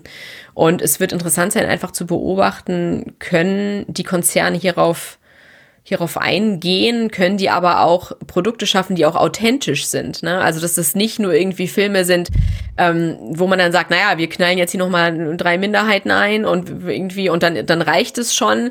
Also es müssen ja am Ende des Tages auch noch gute Produkte sein. Also ein Beispiel ja. ist jetzt gerade, ich hatte mich eigentlich sehr auf die Netflix-Serie First Kill gefreut als äh, Buffy- und Vampir-Fan, ne, wo es darum ging, es ist ein lesbisches Duo, Vampirin und Vampirjägerin, aber Junge, Junge, was habe ich mich durchgequält durch anderthalb Episoden, weil es leider, ich wollte es lieben, mit ganzem Herzen, aber es war so schlecht, dass ich leider nicht konnte. Ähm, Genau, also das heißt, die Produkte müssen natürlich gut sein, dass ja. es auch eine, eine authentische Darstellung ist und wie du gesagt hast, diese Grabenkämpfe, die nehmen jetzt erst richtig an Fahrt auf und wichtig ist natürlich auch immer noch, wer nachher wirklich Macht hat im System, wo werden politische Entscheidungen getroffen. Also klar spielen Konzerne, spielen Kulturprodukte eine Rolle und können die auch Sachen ändern und können Verständnis schaffen und für Empathie sorgen und andere Lebensentwürfe zeigen. Aber das Problem ist die Generation, und das ist ja leider auch so ein Ding, die muss halt auch wählen gehen. Ja. Und wer beständig wählen geht in den USA, und hier kommt die Bildungsreferentin durch, das sind einfach die älteren Generationen. Und das sind auch ganz, ja. ganz traditionell äh, die konservativen Wähler und Wählerinnen, die an die Urne gehen. Und das, das ist ja, ja nicht nur in den USA so. Genau. Und das ist ja auch, wie gesagt, davon, die Demokratie lebt da ja auch davon. Aber das Problem ist natürlich, wenn dann Mehrheiten geschaffen werden, die bestimmte Machtstrukturen verfestigen auch, sei es durch Supreme Court Urteile, mhm. ähm, sei es durch andere bestimmte Gesetze, die letztendlich von einer Minderheit kommen. Und das, das ist ja auch so, wenn wir uns das angucken. Also sei es, sei es Umfragen, sei es, aber das wäre nochmal, keine Angst, da gehe ich jetzt nicht ein, das wäre nochmal ein ganz anderer Exkurs ins politische System der USA, ähm, die einfach diese bestimmten reaktionären Strukturen verfestigen und teilweise auch noch ausbauen, dann wird es natürlich, dann ist es ein Problem. Und das sehe ich definitiv jetzt gerade auch für die US-Demokratie. Also da, da geht's, wird es um einiges gehen jetzt in den nächsten Jahren und das wird auch Auswirkungen aus, auf uns haben, ne, als je nachdem, wer dann auch im Weißen Haus sitzt am Ende des Tages. Letzte Frage. Siehst du einen Ausweg? Einen Ausweg aus dem Kulturkampf? Oh Mann. Wenn ich den wüsste, dann hätte ich auch so eine, eine gute Consulting-Position. Dann würde ich sagen, tschüss, Kaiserslautern. Nein, will ich natürlich nicht. Ähm, es ist enorm schwierig und ich glaube, also ein Punkt ist, dass ich glaube, in den USA die Demokratische Partei, ich weiß nicht, vielleicht jetzt mit diesem Urteil, aber sie hat, glaube ich, noch nicht ganz verstanden, mit welchem Mandage man jetzt vielleicht auch kämpfen muss innerhalb des politischen Systems, um bestimmte Rechte zu schützen. Ja, also, dass man einfach einen Gegner hat, der, und ich will nicht sagen Gegner, aber dass man doch ein, ja, das, die andere politische Seite. Gegner, das kann man schon Genau, sagen. ja, genau. Also, dass sie wirklich nicht interessiert ist hier an bestimmten Kompromissen, sondern ganz im Gegenteil, dass sie eine ganz klare Agenda hat und die auch durchsetzen wird, komme was wolle, wenn sich da die Chance zu bietet und dass die Demokraten noch immer so ein bisschen nostalgisch in der Vergangenheit hängen und sagen, ja, aber früher haben wir ja auch zusammen regiert und da besteht ja, müsste ja vielleicht auch die Möglichkeit bestehen und das, das sehe ich einfach nicht. Und ich glaube, das war der erste Schritt, wäre anzuerkennen, mit wem man es hier zu tun hat. Mhm. Mit einer republikanischen Partei, die bei uns äh, noch die AfD vermutlich teilweise überholen würde. Und dann der zweite Schritt aber auch für die Gesellschaft, und das ist auch interessant, das schließt auch jetzt schon ne, schön den Kreis zu meinem USA-Trip, ähm, dass die Gesellschaft aber trotzdem die Diskussion nicht aus dem Auge verliert oder, oder diesen Kontakt zueinander. Und das hast du jetzt ja eben auch nochmal erwähnt mit, was wird so konsumiert, auch, dass diese Lagerspaltung einfach zunimmt. Dass man geografisch dahin zieht, wo es konservativ ist, wenn man so ist, und umgekehrt, ne, je nachdem, was man guckt. Und da gibt's verschiedene Institutionen und äh, Programme in den USA, sich, die sich darum bemühen, so Civil Discourse. Äh, und da gibt's auch bestimmte ja, wie gesagt, Institutionen und, und Möglichkeiten, dass man versucht, Leute zusammenzubringen und ne, dass die reden. Aber das wird schwierig ab dem Punkt, wo natürlich einem von der anderen Seite entweder die Menschlichkeit irgendwie abgesprochen wird oder es zu dieser Beschneidung von Rechten kommt. Ja. Und deswegen. Genau. Aber das ist ja. ein, ein, sehr, sehr schwieriger Kampf, wenn man natürlich versucht, Absolut. seine eigenen Werte auf in diesem, wenn man seine eigenen Werte in diesem Kampf aufgibt und quasi auch auf Anstand an bestimmten Stellen äh, verzichtet dann muss man sich irgendwann überlegen, für welche Werte man überhaupt noch eintritt. Ne? genau, deswegen, ja, es ist slippery slope, absolut. Ja. Es ist, ja, ich, es ich wünschte, ich hätte, ich hätte die Antwort, aber ich glaube, dass, ähm, ja, das wird noch relativ äh, schmutzig ausgetragen werden jetzt die nächsten Jahre und ich hoffe einfach, dass die US-Zivilgesellschaft da genügend Kraft und Energie findet, auch bestimmte Rechte zu schützen und dafür einzutreten. Sei es jetzt an der Wahlurne oder Versuchen wir, versuchen wir irgendwie positiv zu enden. Es ist, es ist der letzte Aufschrei einer ähm, auf Dauer doch dann vergehenden Generation, die ähm, die Einschränkungen bestimmter Rechte für marginalisierte Gruppen oder auch Frauen ähm, mhm. ähm, einfach sehr, sehr stark fordert, aber sie werden verlieren. Well, das ist dein, dein, dein Wort in Gottes Ohr oder im, im Ohr der künstlichen Intelligenz, die uns dann irgendwann die Debatten vielleicht abnimmt. Genau. Äh, und, und dann über, genau, ja, und ich würde, also ich freue mich auch auf eure nächsten Filmbesprechungen, auf die nächsten äh, Serienbesprechungen, die da kommen werden, sei es Black Widow oder auch Miss Marvel in Zukunft oder Shang-Chi, wo wir ja wirklich auch noch, ja, die, die US-amerikanische und Marvel-Vielfalt nochmal erleben dürfen und da bietet sich bestimmt auch noch Raum und Zeit, um nochmal zu reflektieren, was für ein Ausschnitt aus der Gesellschaft zeigt es gerade. Darauf freue ich mich sehr, auch vielleicht nochmal im äh, Kontext von Black Widow, dass wir relativ bald nach den ah. Sommerferien äh, besprechen werden, nach unserer Sommerpause besprechen werden, dich vielleicht auch nochmal dazu zu schalten. Wenn ihr jetzt irgendetwas zu unseren Diskussionspunkten beizutragen habt, und ich bin mir ganz sicher, dass ihr dazu was, was beizutragen habt, dann könnt ihr das natürlich auf verschiedenste Art und Weisen machen und ähm, dazu hat die Antje natürlich äh, nochmal alles aufgeführt. Ihr habt MCU-Entzugserscheinungen, Fragen oder möchtet einfach etwas loswerden? Diskussionen zu jeder Folge findet ihr auf einfachmarvel.de. Außerdem gibt's uns auch auf Instagram, Facebook und Twitter unter einfachmarvel. Wir freuen uns auf eure Nachrichten und Kommentare. Sehr, sehr freuen wir uns drauf. Und wie? Lass das Forum glühen.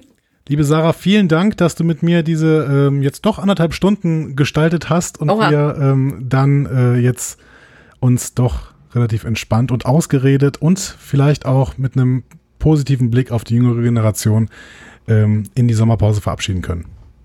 Du, vielen Dank für die Einladung, hat mich sehr gefreut und es freut mich auch immer, wenn ihr genau Marvel auch mit diesen Sachen, mit diesen Themen verbindet und nochmal so den Blick über den Tellerrand werft und dass wir auch immer nochmal so ein bisschen politische Bildung hier ja reinsprenkeln können.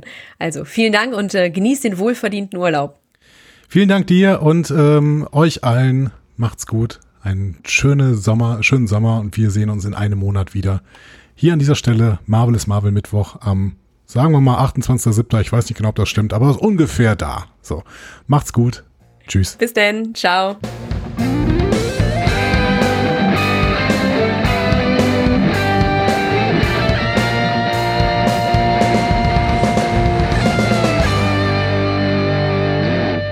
Die Heldenreise geht weiter. Mehr Folgen zum Marvel Cinematic Universe findet ihr auf einfachmarvel.de oder überall, wo es Podcasts gibt.